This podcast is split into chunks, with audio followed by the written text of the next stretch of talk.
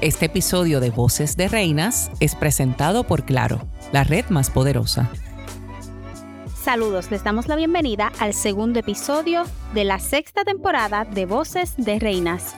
Mi nombre es Sulimar Dross y tengo el placer de conversar en esta ocasión con Miss Manatí, Sasheli González, con Miss Ponce, Natalia Sayas y Miss Peñuelas. Mistral Sedanio. Estamos aquí, ¿verdad?, para conocerlas un poquito mejor, saber sobre sus aspiraciones en este certamen. Así que, primero que nada, les pregunto, ¿cómo se enteraron que habían sido seleccionadas para participar en Miss Puerto Rico? ¿Recuerdan dónde estaban? ¿Cómo fue? Lo recuerdo clarito. Yo estaba bajándome de, de mi guagua para entrar a la playa. Y me llamó Carmencita y yo ahí como que lista para quemarme bien brutal, coger un tan. Y me dice, ah, este, te seleccionamos, ¿cómo te sientes? Y yo, súper emocionada, o sea, es un sueño eh, poder participar de este concurso y luego me tuve que poner mucho sunblock porque no, no puedo estar quemándome tanto. Eso es lo que yo me recuerdo. Pues yo estaba en mi casa, yo fui seleccionada en el último grupo Así que pues ya yo tenía la aplicación de Guapa y me llegaban las notificaciones cada vez que salía un grupo nuevo. Y pues al ser el último grupo estaba bien nerviosa porque pues no sabes, podía hacer o no podía hacer. Y yo le estaba echando agua a mis plantas y veo la notificación de Guapa y yo, yo me tengo que sentar, respirar y vamos a ver la notificación. Y el primer nombre era el mío y pues claro, fue una emoción y tiré el teléfono, llamé a mi mamá y una noche luego me llamó Carmencita, pero fue una experiencia súper emocionante para mí. A mí fue, yo estaba trabajando y yo estaba todo el tiempo pendiente del teléfono.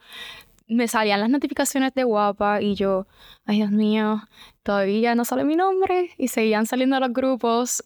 Entonces, cuando salió mi nombre, ahí fue que mi teléfono no paraba de sonar las notificaciones todo el tiempo, mi familia, mis amistades, mira, saliste, saliste. Y entonces después me llamó Estefanía y fue bien difícil porque estaba trabajando y en mi trabajo pues no puedo usar el teléfono. Entonces luego de ahí hablé con Estefanía, me emocioné porque también estaba en casi en el penúltimo grupo también, que fue como que, ay, todavía no sale mi nombre. Y pues ahí fue que me emocioné cuando ya vi la noticia. Bueno, les pregunto, ¿qué significa para ustedes la belleza? Comienzo con Peñuelas. La belleza para mí comienza desde el interior. Para mí sin belleza interior no existe belleza exterior. También es relativa porque depende de la perspectiva de la persona que lo esté viendo. Pero para mí la belleza pues son los valores de uno, la forma en la que uno se comporta, la forma en la que uno trata a los demás. ¿Qué significa belleza para ti? Significa la esencia de uno, que no importa en qué país te encuentres, eso es lo que uno irradia. Eh, la belleza, como muy bien dijo Mistral, es relativa, eh, pero siento que en conjunto en el universo entero es lo que la esencia de uno y lo que uno refleja y proyecta hacia las personas. Claro, la belleza, vuelvo y repito, ¿verdad? la redundancia, eh, es muy relativa no, no importa la manera en que tú te veas, todo el mundo es diferente, todo el mundo tiene sus cualidades, sus virtudes y es más interno que externo lo que tú irradias a las personas, como dijo Natalia. ¿Qué momento marcó sus vidas o cambió su perspectiva que ustedes dijeron, esto me hace la mujer que soy hoy? Comienzo con Manati. Yo digo que cada cualidades que sucedieron en mi vida eh, pasaron por algo. Cada cosa negativa, mala que sucedió en mi vida fue una enseñanza, un impulso para ser quien soy yo hoy en día. No, no digo que me arrepiento de nada de mi pasado, como dicen, porque al contrario de mi pasado fue que aprendí a ser quien soy hoy en día. Ponce. La respuesta a esa pregunta en mi vida es un poco chistosa. Fue en cuarto grado y yo me fracturé la muñeca derecha eh, a los 11 años. Y luego de eso, al tener el yeso en la mano derecha, que con la que escribía, pues fue sumamente difícil seguir con las clases, pero esa dificultad y ese reto que tuve para pues continuar mi, mi escuela y aprender a escribir con la izquierda, desde ese entonces no paré de ser una estudiante de A y honor y siento que siempre me recuerdo que eso es como un punto bien importante en mi vida que si no hubiera pasado no, no sabría dónde estaría ahora. Así que gracias a la caída patinando, me considero exitosa por eso, porque no, eh, con la adversidad y las cosas así que te pasan difíciles, pues uno sale mejor y más fuerte. ¿Y en caso de Peñuelas? Yo, pues, al graduarme de la universidad, eh, pues, a la experiencia, eh, tener la experiencia de la vida y, pues, de enfrentarme a todo lo que hay en la vida real, ¿verdad? Eh, pues ahí fue que yo empecé a descubrirme más a mí misma. Me empecé, me dejé sentir más mis sentimientos, me dejé hacer las cosas que yo quería hacer. Y ahí poco a poco fui encontrando la persona que yo soy. Descubrí las cosas que me gustan hacer, soy feliz y pues eh, por eso es que soy la persona que soy hoy día. ¿Tienen alguna mujer que ustedes digan, este es mi modelo a seguir? Manatí. Eh, la considero como una figura importante en el mundo. Eh, pues yo considero que Frida Kahlo para mí es una mujer de empoderamiento. Ella, obviamente, cuando yo nací ya, ya no estaba, ya no existía, ¿verdad? Eh, pero conocí su historia y es una mujer en la cual yo me identifico porque fue fuerte, luchadora, pasó por muchas adversidades que la, la, la llevaron a ser quien es, o, o sea, la llevaron a ser lo que fue. Y entonces pues ella me inspiró a ser la persona fuerte que soy hoy en día también. Peñuelas. Yo considero a María Montessori una mujer muy fuerte, una mujer ejemplar, porque ella estableció un sistema de educación enfocado en lo que a los niños les gusta hacer, en dejarlos ser individuales, ser su, su propia persona y pienso que es importante que cada uno pues tenga ese nivel de individualidad y eso empieza en la niñez. Y pienso que el ejemplo de María Montessori es el ejemplo perfecto. Para mí sería cliché, pero mi madre.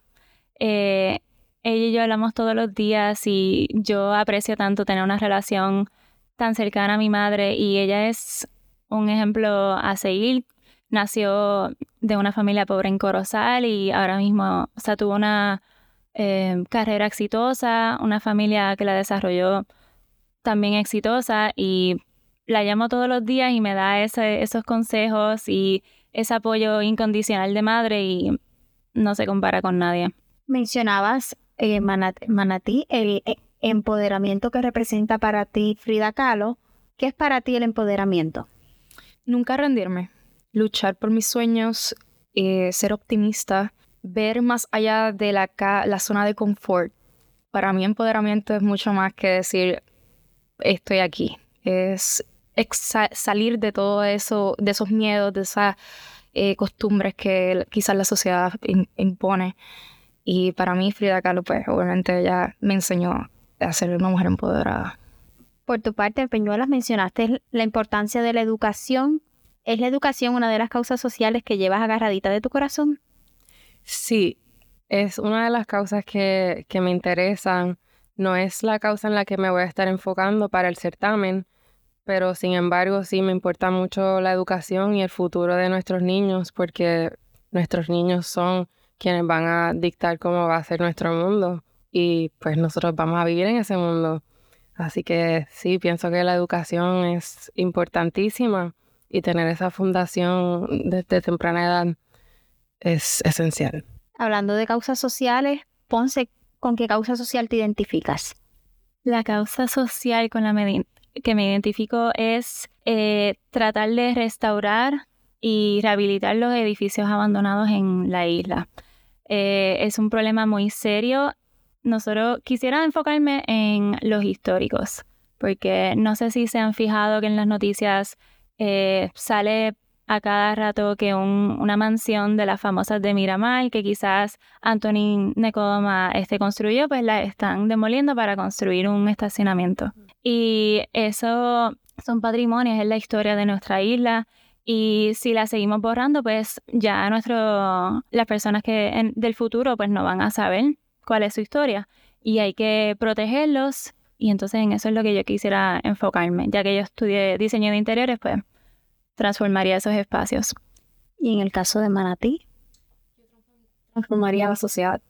Yo digo que algo bien esencial es dar el ejemplo a las personas, no solamente dar una palabra, una voz, es tú decir, ah, estoy aquí, quiero que me vean, quiero dar ese ejemplo, que el mundo entero vea que yo estoy presente, que no solamente estoy diciendo algo que, que no es, que solamente lo estoy diciendo por decirlo y no por hacerlo, por la acción. Entonces me quisiera enfocar mucho en ayudar a las personas, que sería pues mi caso transformando la sociedad. Y les pregunto, ¿tienen algún talento escondido que no conozcamos de ustedes? Yo tengo muchos.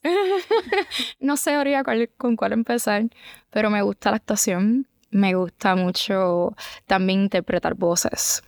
Eh, como doblaje. Eso es algo que yo siempre lo he amado, pero nunca lo he hecho porque aquí pues no hacen películas así de doblaje, pero lo amo, es algo que me, gusta mucho y hacer idiomas así, eh, perdón, eh, hacer más acentos. Me gusta mucho hacer el acento de española, eso no sé por qué me gusta.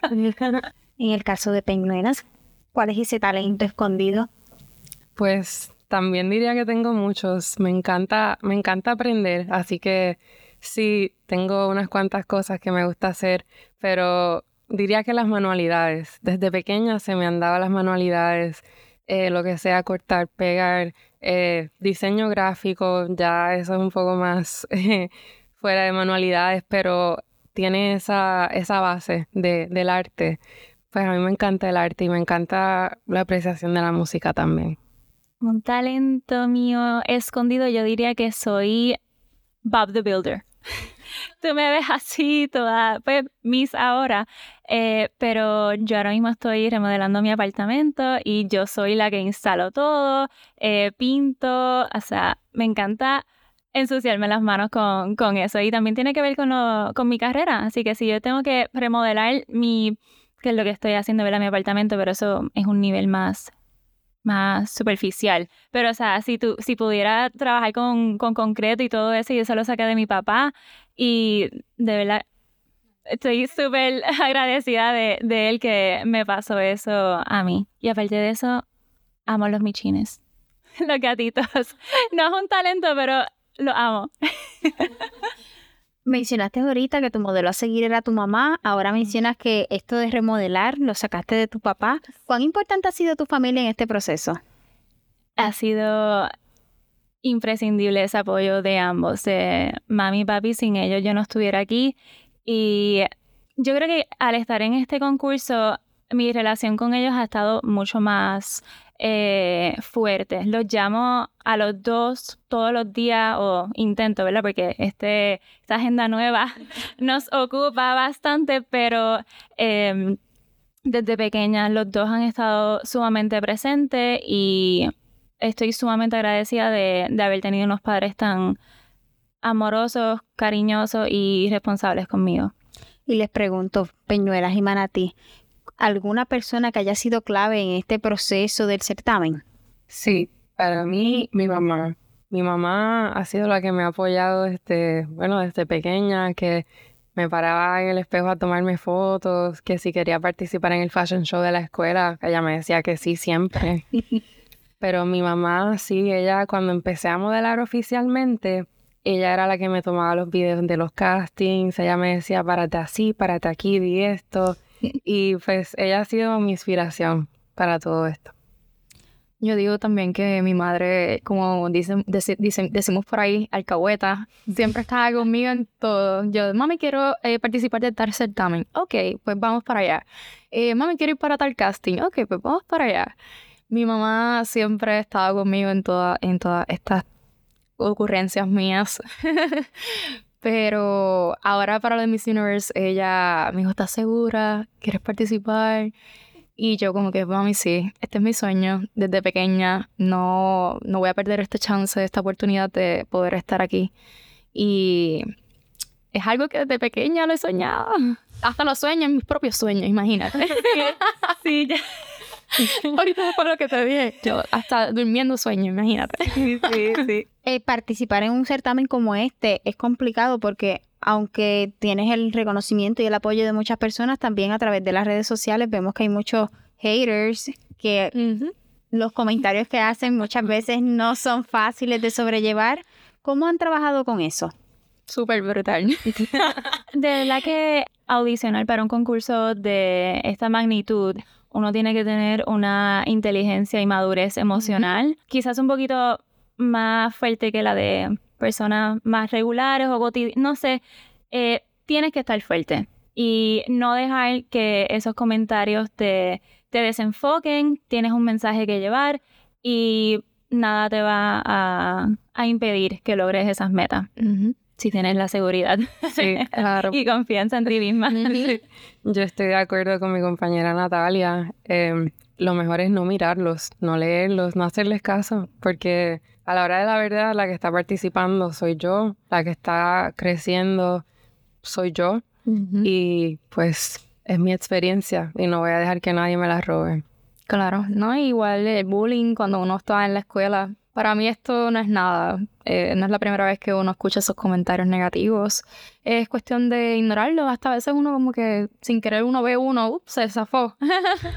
Pero lo que yo hago es que me río porque es que no hay manera de, de verle lo negativo. Al contrario, digo, ah, pues mira, por lo menos estoy haciendo algo, algo importante que está marcando esa persona que está comentando eso negativo. Sí, que aunque hablen bien o mal, están hablando de ti. Exacto. Estás dando de qué hablar. Bueno, y ahora para ir soltando esos nervios de cara a esa entrevista con el jurado, de cara a esa noche final, les voy a hacer una pregunta como si estuviéramos ya en esa entrevista o en esa noche final. ¿Cómo combatirían la violencia de género en Puerto Rico? Comenzamos con Peñuelas. Pues la violencia de género en Puerto Rico es un problema ahora mismo que da miedo, porque uno siendo mujer no puede salir a la calle sin pensar en, en qué te puede pasar o que puede venir cualquier persona y hacerte, hacerte lo que sea. Pues pienso que se debe combatir con, con leyes más fuertes que beneficien a la mujer, que velen por el bienestar y por la seguridad de la mujer, em, escuchando a las mujeres, porque muchos de estos casos que ocurren son han sido mujeres que han hecho querellas y que han llamado y que han reclamado y pues no les han hecho caso o las han dejado por locas, como dicen, y al final pues después están estamos con todos muy lamentados por lo que sucedió, pero pues porque no escucharon a la mujer en el primer en primer lugar. Y pues pienso que darle a la mujer ese espacio para ella poder decir eh, con seguridad lo que está sucediendo y que no la vayan a criticar y que no la vayan a juzgar es im- importantísimo. Ponce. Sí, siento que, como dijo Mistral, se tienen que reforzar las leyes. Eh, no se está respetando el primer momento en que una mujer o un hombre, porque no solo son la- las mujeres que, que sufren de esto, y ya de primera instancia se debe respetar lo que, lo que esté reportando la mujer. Y al reforzar las leyes, pues entonces podemos ver una mejoría y que elaborar mejores estrategias para trabajar esto. Y no solo con las leyes que pone el gobierno, sino que en la educación. Eh, desde el principio hay que eh, enseñar a, a los niños que hay que respetar a las mujeres y lo digo con las mujeres porque en Puerto Rico es un poco más hacia las mujeres que no podemos salir eh, de noche. Ya a estas alturas es de día, que ni se puede salir a, a la calle. Así que, aparte de las leyes, también educar desde pequeños cómo es que se debe comportar un hombre o una mujer también. Manatín. Las leyes, además de reforzarlas, pienso que la policía del país también debe poner un poquito más de orden en cuestión de creerle a la mujer, porque muchas veces cuando las mujeres van a, al cuartel no les creen, piensan que estamos mintiendo, muchas veces dicen, no, este, estás exagerando. Eh, no es cuestión de exagerar, es cuestión de tomar la iniciativa de poder, poder decir, vamos a ayudar a estas mujeres que lo necesitan, que cada día están sufriendo por estas situaciones. No es la primera, o sea, no va a ser, esto es algo que no va a acabar, que es bien lamentable porque cada día yo escucho mujeres que van a donde mí y me cuentan sus historias y es bien lamentable. Así que yo pienso que además de reforzar las leyes, también tienen que poner un poquito más de orden en cuestión de la seguridad de nuestro país. Bueno, pues yo creo que comenzamos bien soltando esos nervios de cara a esa entrevista con el jurado. Claro. Gracias por acompañarnos. Gracias a ti, Suleiman. Los invitamos a buscar el podcast Voces de Reina todos los lunes en su plataforma de podcast favorita.